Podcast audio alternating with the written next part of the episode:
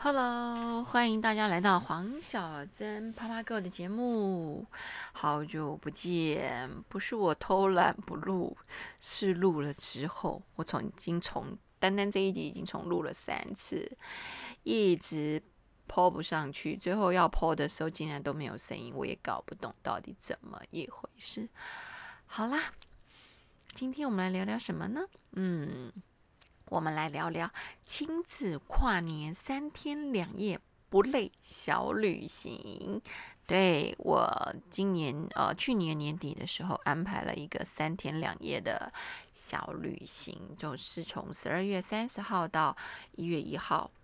啊，因为我们家的小孩还小，只有幼稚园中班，那我就觉得在念幼稚园的时候请个假应该比较没什么大碍，因为上国小的话可能怕影响学业或怎么样。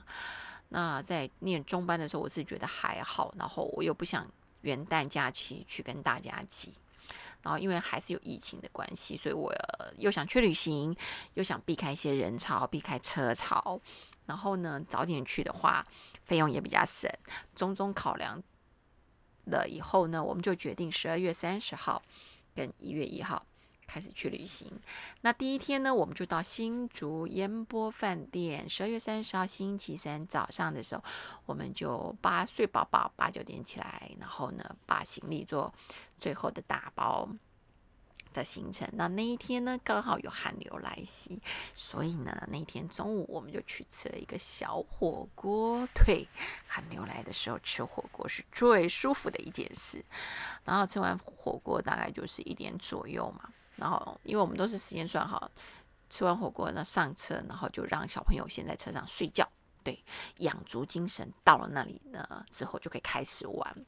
因为烟波饭店，我这一次去应该是我去第四次还是第五次，因为它本身我很喜欢这一家饭店，是呃本身非常呃非常的大，非常的舒服。我们待会再来介绍。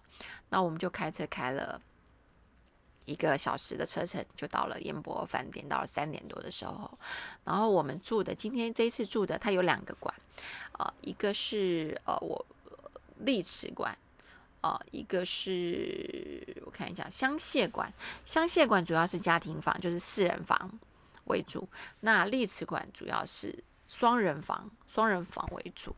那我们又有去丽池馆本身有是呃，因为你早一点买套票的话，它本身也可以升等。我们是升等到那个尊荣一大房，一大房大概十二平，然后呢还有一个小客厅哦。因为我儿子，我带我儿子去都尽量订稍微大一点的房间，让他在房间有些时候后可以画画或是玩他的玩具之类的。那一到了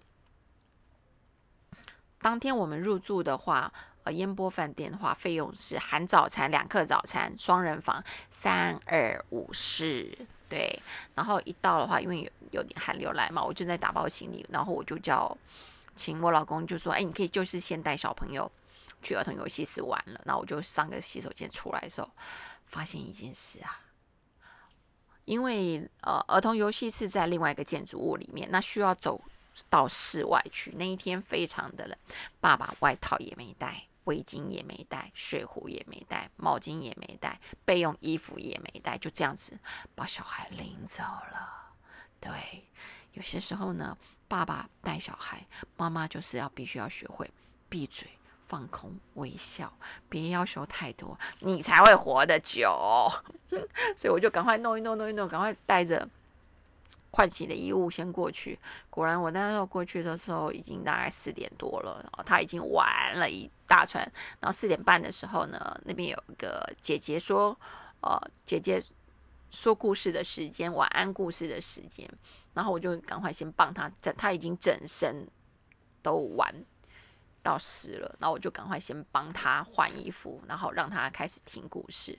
那为什么我会喜欢去烟波饭店呢？第一个，最主要是说距离台北很近哦，开车大概一个小时就已经到了，而且它是一个全包式的度假饭店，在里面吃喝玩乐住。全部都有，因为它是室内，它的游乐场，它的室内娱乐区域有两千三百平，主要分为两大区，一个是室内儿童游乐区，一个是室内的 club，club 是针对于大人哦，呃，大人的部分。那大人部分有什么呢？有健身房、室内温水游泳池，大概五十米的四四个水道的温水游泳池。那温水游泳池旁边呢，有儿童戏水区，然后有男女三温暖，还有电脑室、阅。俱全，然后这你看，这所以说你不但可以带小孩去，你带老人家去也非常的适合哦。它的健身房虽然没有像大型健身房这么大，不过呢，也是一个相当于一个呃中型健身房，里面呃有跑步机嘛，重训的东西，还有专业的雕塑去呃的仪器啊，里面都有。那我们现在来讲讲它的儿童游戏区好了，它有一个室内大概五百到七百平的儿童乐园哦，室内的，然后有五大主题，然后三个特别设施啊。卡乐基地呢，主第一个卡乐基地是它是用星球造型造镇区啊，里面也可以玩角色扮演、加加酒、体验各种商店，还有外星人城镇的乐趣。第二个是。波波绿星球里面大概有一个超大的球池，球池里面还有溜滑梯、弹跳床、丛林探险。第三个叫做猫猫星球区区，这一个区域主要是迷宫，可以让小朋友，他就是用糖果假的糖果了堆叠出来的一个迷宫，让小朋友可以在里面走迷宫啊、爬跳啊、攀岩呐都可以。那第四个区是秀秀星球区，它主要是有三百六十度环绕超长的车道，让小朋友骑三轮车，还有一个跑车，哦，就是跑车的地方。然后第五个是啊卡卡星球区，这个星这一个区域主要是球池跟呃投影机哦，有一些动画，大家在里面呢可以在球池里面跟投影机的机器做一个互动。互动，然后里面有一些，它是有一些故事性的互动的。然后这五个区域嘛，那特别设施呢，里面有一个探索教室，未来可是可能是针对于一些呃实验性质的啦，或者是生呃动物性质的一些探索教室的教观摩教材。因为这次去，它正在重新装潢，呃，预计是二零二一年一月三十一号会完工。那第二个特别。设施区是积木岛，里面有一个大概有十五平大的乐高积木区域，然后你可以在地上坐在地上爬玩，或者是在呃去它的墙壁上玩都可以。然后第八个呢是啊小彩虹婴幼儿乐园，是专为零到三岁小朋友设计的，大概有三十平。的大小，里面都是地垫，然后有溜滑梯，有娃娃屋，也有小车车、铁轨、小木哦积木铁轨、车车的区域。所以这个区域，因为像我儿子，大概我记得没错的话，大概会爬的时候，我们就带他来过。然后那个时候呢，其他区域他都不适合玩嘛，因为太多大朋友。单单在这一个区域，我们就玩了一个下一整个下午，对。那里面还有一些溜滑梯啊、跷跷板，非常好玩，所以我非常建议大家带小孩来。如果你你不想太累的话，来这个区域。来来，呃，烟波饭店是非常适合的。然后呢，它除了这些乐园之外呢，它每天早上有两场活动，下午有两场的活动。那大家要去报名，那你可以依据当天到了之后呢，它有些什么活动，你可以柜问柜台人员。那像假日或假期的时候，有一个最特别的活动，就是早安派对。对，早上八点十五到八点半的时候，他们的卡乐次元里面的玩偶，哦。呃，会出来在那现场带活动，然后呢，会呃跟大家会跳舞啊，然后有一些剧场啊，然后会跟大小朋友互动啊，呃呃问问题送玩具，然后大概到八点四十左右，他就会到餐厅外面，然后跟所有的小朋友拍照。因为小朋友都很开心嘛，但是这一场的早餐派对呢，你必须要去参加他们七点半到八点半的那呃那那一场的早餐，但是因为实在太早了，所以呢，我们只是早餐派对没有参加那一个场派对，我们是到了四十分的时候再去跟他们一起拍拍照，然后嗯，像我们去到参加，去到那里已经三点多了吧，然后三点多到四点多，我儿子他们先去玩，四点半的时候去参加他们的晚安睡衣说故事的活动。说完之后呢，又让我儿子在那边再玩了个大概三十分钟、四十分钟，就六点了。六点了，我们就去吃晚餐。晚餐你可以选择在饭店里面吃，也可以在饭店外面吃，因为饭店外面也很多餐厅。那我们去饭店外面的一家意大利餐厅吃饭。吃完饭之后呢，我们就哦六点大家吃到七点，我们就说哎，先回房休息一下。八点半准时游泳池集合。为什么？反正都要洗澡嘛。洗澡之前就让小朋友 先玩。所以对我们八点半到九点半的时候就带小朋友去游泳池玩。啊，玩到九点半，九点半开始洗澡，准备梳洗。哦，十点回房间。那像在回房间的时候呢，因为。当天玩的很嗨，小朋友不可能说马上睡觉的。这个时候呢，你就要开始安抚他的情绪。像我就会带呃蜡笔啦、图画纸啦，像我这次也有带乐高啊，还有带他的小车车去。那我通常在饭店的时候，我都会请服务人员再多给我一床那个床单，因为我儿子喜欢滚在地板上。那地板都是地毯嘛，地毯毕竟还是脏。然后我儿子又是过敏了，所以我都会。再要一个床单，然后铺在地上，让他在上面滚啊玩啊，哦，就弄一弄弄一弄，大概十点半哦就上床哦，再让他滚一下，他十一点就睡着了哦，这样子是不是很轻松？爸爸妈妈都在饭店里面，你这样子又比较不累哦。只是说我们碰到一个小小的插曲，就是哦，我们隔壁房的。呃，爸爸妈妈到了十二点半的时候还在吼小孩，他不是在骂小孩或者叫小孩早点睡觉，他是在吼小孩。已经十二点半了，我都快受不了。后来真的没有办法，叫打电话去给前台，我说不好意思，麻烦你们来处理一下，因为已经十二点半了。我说他还在吼小孩，我真的会很受不了。所以真的出去的时候，大家真的需要一些嗯，多增加一些那个旅游的素质。我觉得不影响到他人。是旅行中大家必须要注意到的。OK，好，Fine。那第一天我们就是在啊饭店就是这样玩玩所有的设施嘛。那第二天早上我们是大概八点啊八点去餐厅啊开始吃饭。那吃完早餐大概九点多的时候呢，爸爸继续带啊九点多九点没有八点。对，差不多吃到快九点四十五分的时候，然后爸爸依旧带着小孩继续玩，那妈妈我就回房间打包行李嘛。对不对？总是要有人分开做事情，这样大家会比较轻松一点。然后回到饭店的时候呢，哦，行李收完差不多，我又在饭店里面泡个澡。对，有浴缸，当然要好好的泡个澡，对不对？消除一下疲劳。然后到了中午十二点的时候，我们就办理 check out。check out 之后呢，我们一样直接，我们就直接在饭店吃日本料理啊。吃完日本，而且它的儿儿童餐。是一个火箭造型的儿童餐，然后餐点还蛮丰富，还有现榨的果汁，呃，咖喱饭，然后青菜，还有呃番薯蒸的番薯，还有甜点是红豆汤，嗯，然后我们就这边吃完午餐之后呢，大概就一点多，一点多的时候一样，我们就开车到到嘉义。对，第二天我安排的行程是到嘉义住一个晚上。因为我们一月一号，我们买了一月一号的阿里山小火车的票，所以我们就从一点开到嘉义，大概两个小时，三点就到嘉义了。那我在呃找寻哦，因为这一次的话，因为我们只是在嘉义住一个晚上嘛，所以我就希望说我可以找一个在火车站附近，然后。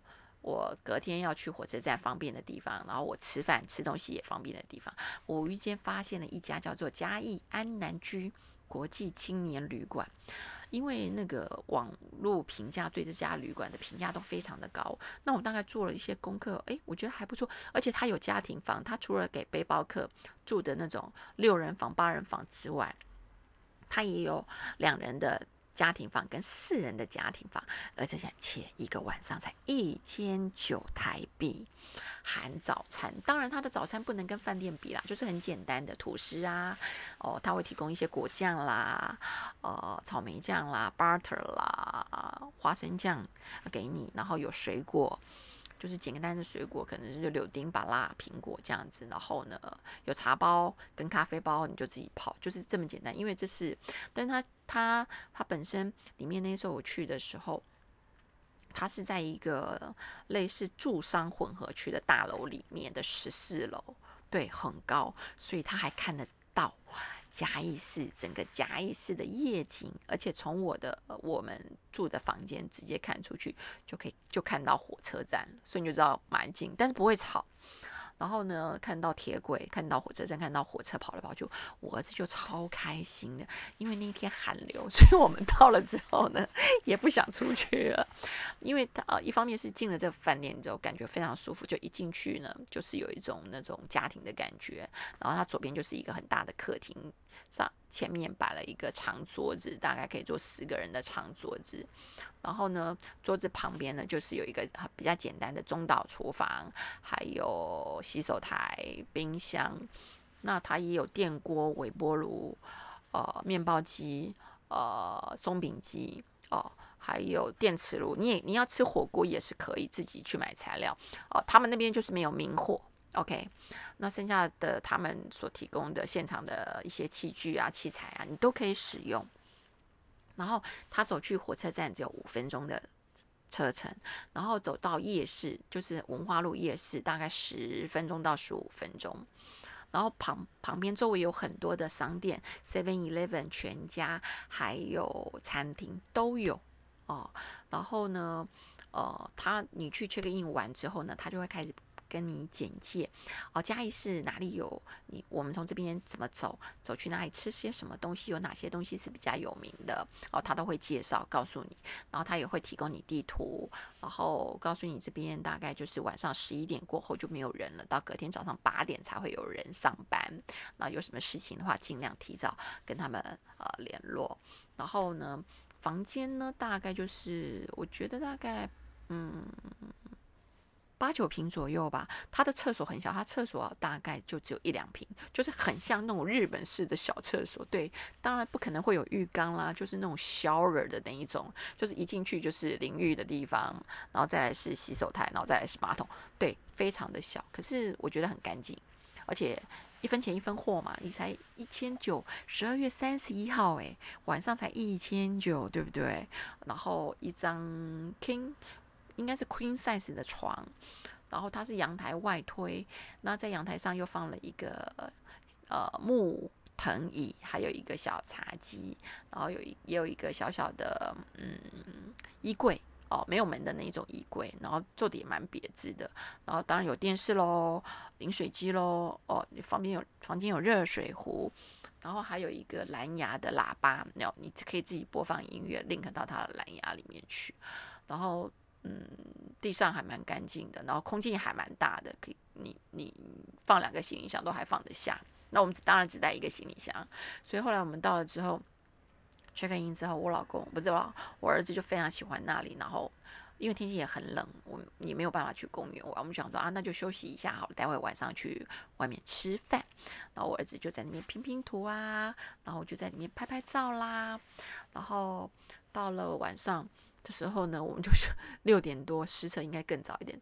六点多，你到附近的餐厅，告诉你，全部都客满。十二月三十一号晚上，嘉义所有的餐厅都没有位置，连林聪明砂锅鱼头火锅，我们六点到去拿到号码牌，前面还有八十个号码，八十个号码，你没有等两三个小时，你怎么可能吃得到？我想说，算了，那我们就随便找一个地方，看起来比较干净的。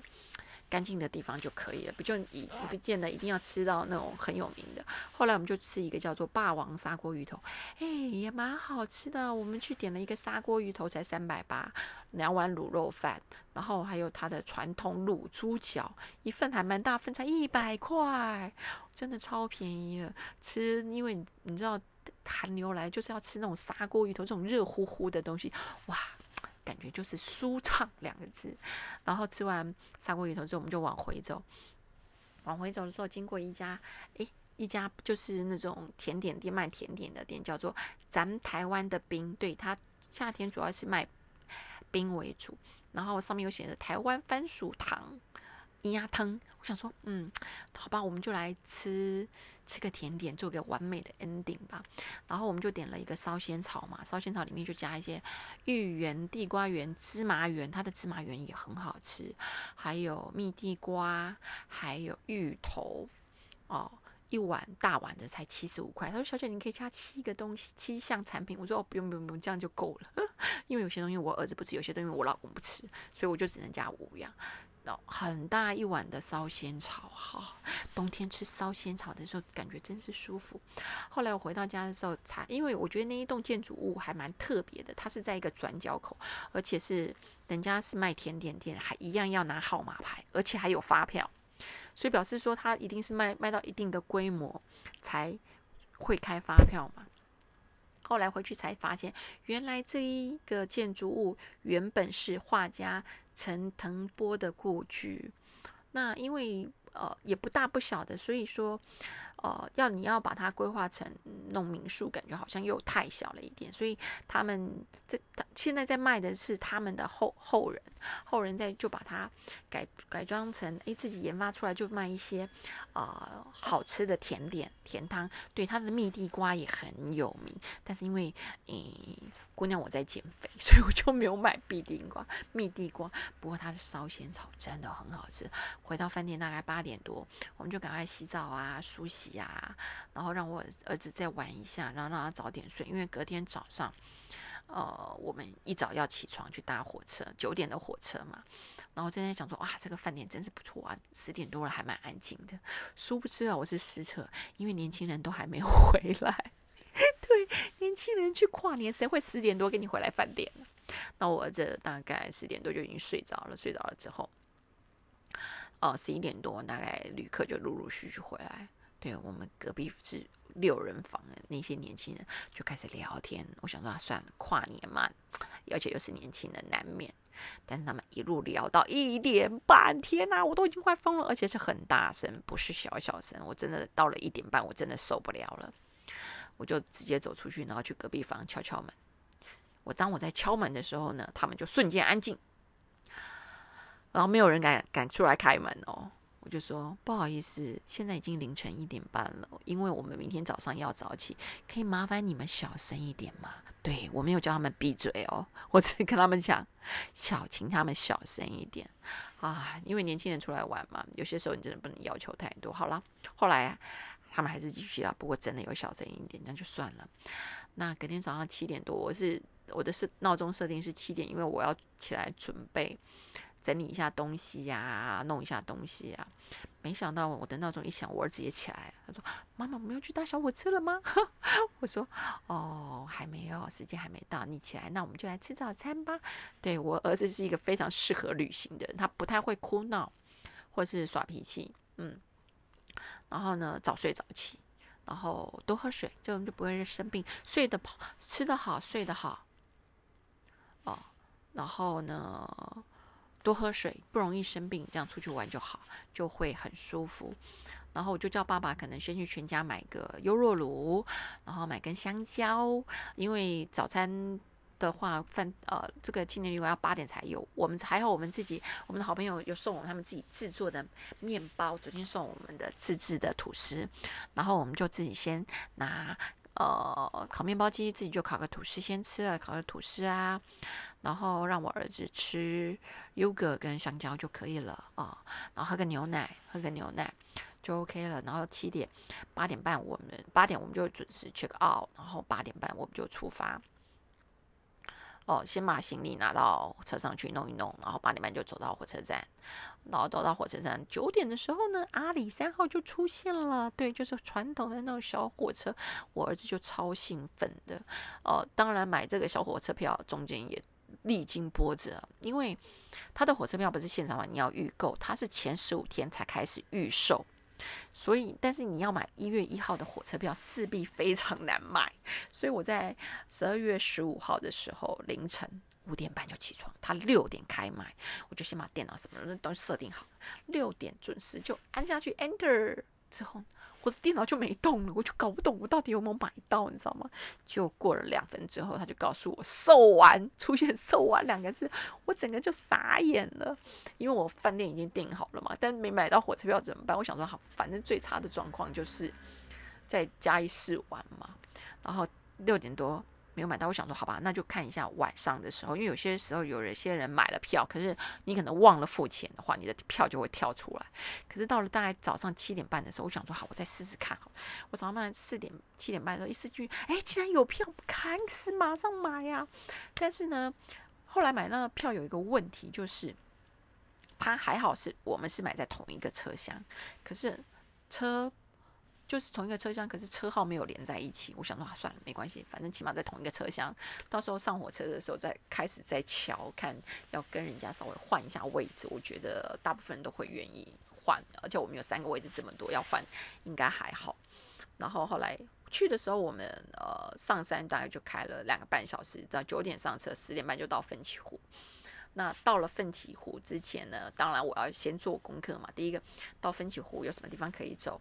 那最主要就是奋起湖，事实上，它它的旅游景点最主要是就是它的机房嘛。它机房，我老我儿子都认为那是毛氏机房。对他看看那个他的小火车，哦，有那个毛氏机房嘛，汤马斯小火车的毛氏机房。看完之后呢，因为之前我就先做重点整理了，呃。背包客都告诉我们说，在奋起湖有六大必吃。第一个叫做铁路便当，第二是奋起湖甜甜圈，第三个是爱玉博的爱玉爱玉，第四个是奋起湖福福福气的福米饼，第五个是街尾街尾阿妈的草花柜，第六是阿里山台湾咖啡。好，这是六大六大必吃的景必吃的东西。然后我们一到。那边先是先去毛司机房拍拍照，拍完照之后我就跟我老公说：“哎，快快快，我们去吃那个奋起湖大饭店的铁路便当。因为奋起湖的铁路便当大概会有有三家比较知名的，但是我觉得奋起湖大饭店的铁路便当比比较呃有古色古香，因为它是用那个便当盒铁的哦铝的铝的便当盒装装的，而且他是说这个。”便他的便当呢卖完就没有了，所以我们一去的时候，你知道大概十一点半，我们就先去吃吃便当。对，他的便当就只有两种，一个叫做战斧软烧肉加焖烧烤鸡腿一百八，另外一个叫做旋风烤鸡腿一百六。对他只卖这两种，没有别的啊可以选择。那我们就当然就各买一个嘛，然后就开始吃便当。好，还好我们动作快。当我们吃吃完出来的时候，那个排队排的有够夸张。本来排队他都还在里面饭店里面排，他已经排到饭店外面的大马路上了。然后吃完便当之后呢，我就呃，我们就往下面走，我们也要去吃。百年快木的甜甜圈，对，也是网络推荐。它的甜甜圈跟一般甜甜圈比较不一样，它的甜甜圈不是炸的，它的甜甜圈是类似用那个松饼机去烤出来的。然后一到那边也是烧，我到的时候想说啊要排队，好吧，就排嘛。排了之后我就跟我老公说，哎，那那个阿妈的超花柜也在这附近，那你去买超花柜好了。我想说超花柜这种柜要吹嘛，一定是。之前就先做好了，就我老公去了大概半小时也还没回来，我打给打电话给他，我说：“哎，你走到哪里去啊？怎么半小时还没回来？”他说：“我在排队。”我说：“不会吧，连超贵都要排队？”他说：“对啊，因为之前做的都已经卖光光了，现在肯定要排队。还好他那边大概排半小时就买到了，然后来找我。他来找我的时候，我还没排到，我排了大概一个小时啊。等到我快排到的时候，想说奇怪，为什么有些人？”就是可以一次就拿很多盒，搞了半天才知道，原来快木百年快木甜甜圈它是可以电话预约的。但可是之前资料没有看到，对，现在提醒大家，这是可以电话预约。你可能前一天你就先打电话跟他电话预约，告诉你说你大概几点会到，然后呢，他就会帮你留好。哦，譬如说像我如果早知道的话，我的火车是十一点半到嘛，我就跟他预约一点来拿，刚刚好，是不是很完美？我就不用这边排队排的要死了。对，然后你如果当天去打电话去预约的话，通常都要两个小时后才能够拿货。对，所以大家时间要算好。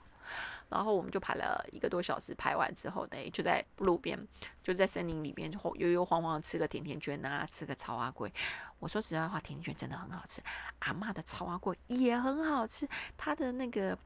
呃，面皮啊，它的面皮的那个米的那种感觉是很纯的。我不喜欢吃那种太 Q 的那种皮，我喜欢吃那种米米的成分比较高的那，然后它会比较软、比较粘牙、比较不是那么 QQ 的那种皮。然后这两个吃完之后呢，本来我们要去吃爱玉博的爱玉啊。这个时候，我儿子说：“他妈妈，我肚子痛。”我说：“对你到了那种观光景点，什么都要排队，包括厕所。不过还好这一次爸爸有去，因为男生厕所比较好排。我说：‘爸爸，快，你赶快带他去。’去上完厕所出来之后，我也上了厕所排出来的时候，大概就已经两个半小时过去了。这时候我们就只能在火车一样，在火车站拍拍照啊，等火车。因为火车我们只能在呃奋起湖停留。”三个小时就是十一点半到嘛，要停留到我们要搭两点半的火车下山。那当然一上火车之后啊，啊，我就跟我老公说，赶快让他睡觉，因为他很早起来，而且很兴奋，而且我们又走了山路，绕了一大圈。我说他已经很累，到时候睡不够，下车还会闹脾气嘛。所以一上车，真的我也是一上车就开始睡，对，大概睡了两个小时。我们大概在四点五十到了嘉义火车站，然后他就稍稍微醒了，然后。睡饱饱了嘛，心情就好。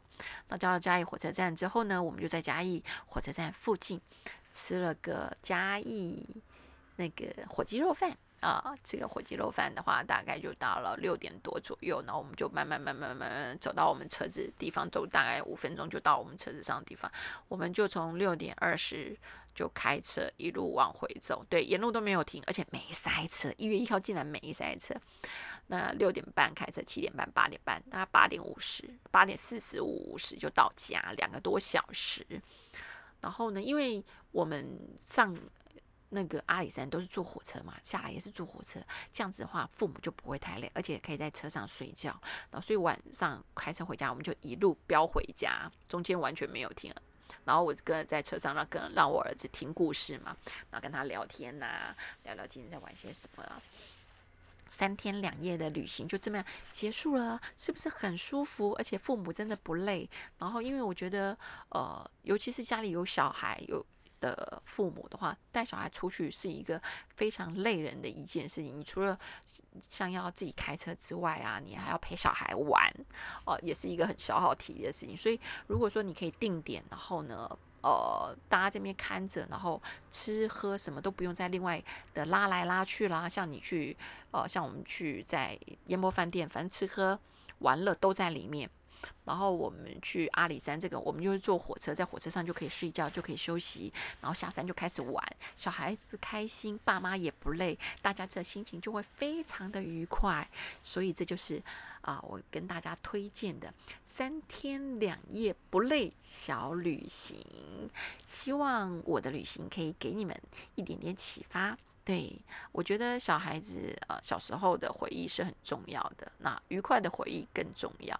所以呢，爸妈不累，小孩开心最重要。好啦，今天夯邦啷当聊了这么多，就聊到这里结束喽。希望大家元旦假期也过得非常的愉快。新的一年，祝大家心想事成。黄小珍爬爬狗，记得要订阅哦。我们下次见，拜拜。